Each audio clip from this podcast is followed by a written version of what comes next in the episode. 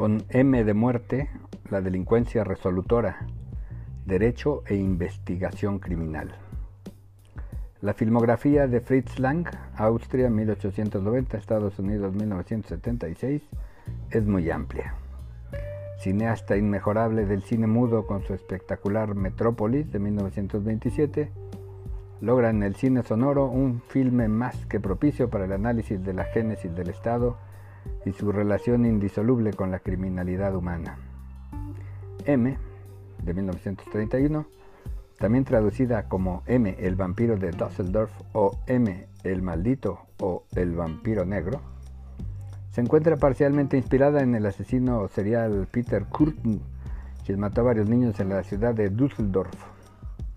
Es una obra maestra y la película preferida del realizador.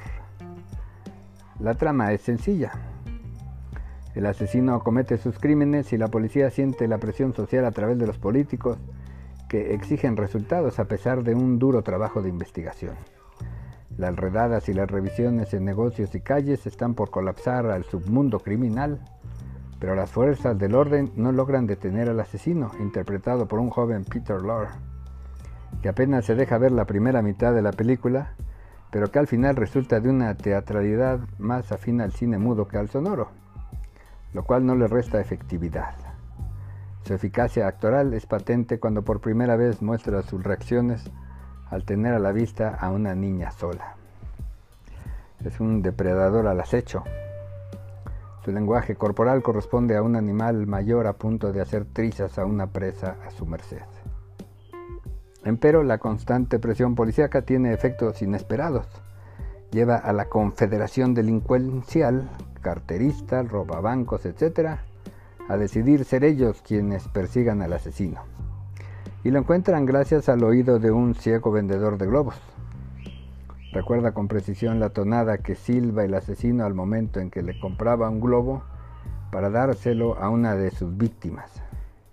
De ahí se inicia el mecanismo de ese proletariado también organizado, que se turnan a seguirlo para que no se dé cuenta, hasta que uno de ellos lo marca con una M que se ha pintado con tiza en la mano.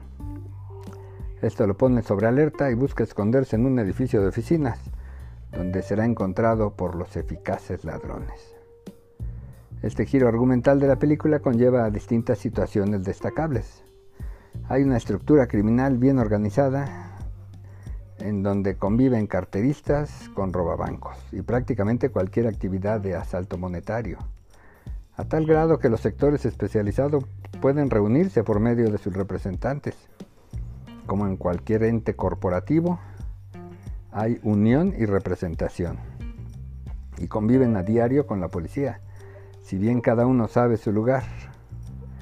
Puedo morir a manos de la policía o puedo matarlo. Cada uno conoce su lugar y está dispuesto a obrar a consecuencia, dice uno de ellos al referirse al repudio que un asesino de niños les merece. Hay un equilibrio social entre los delincuentes y los policías. Escuche la continuación de este artículo en el libro Arte y Derecho de Ricardo Guzmán Wolfer en Thomson Reuters. Gracias.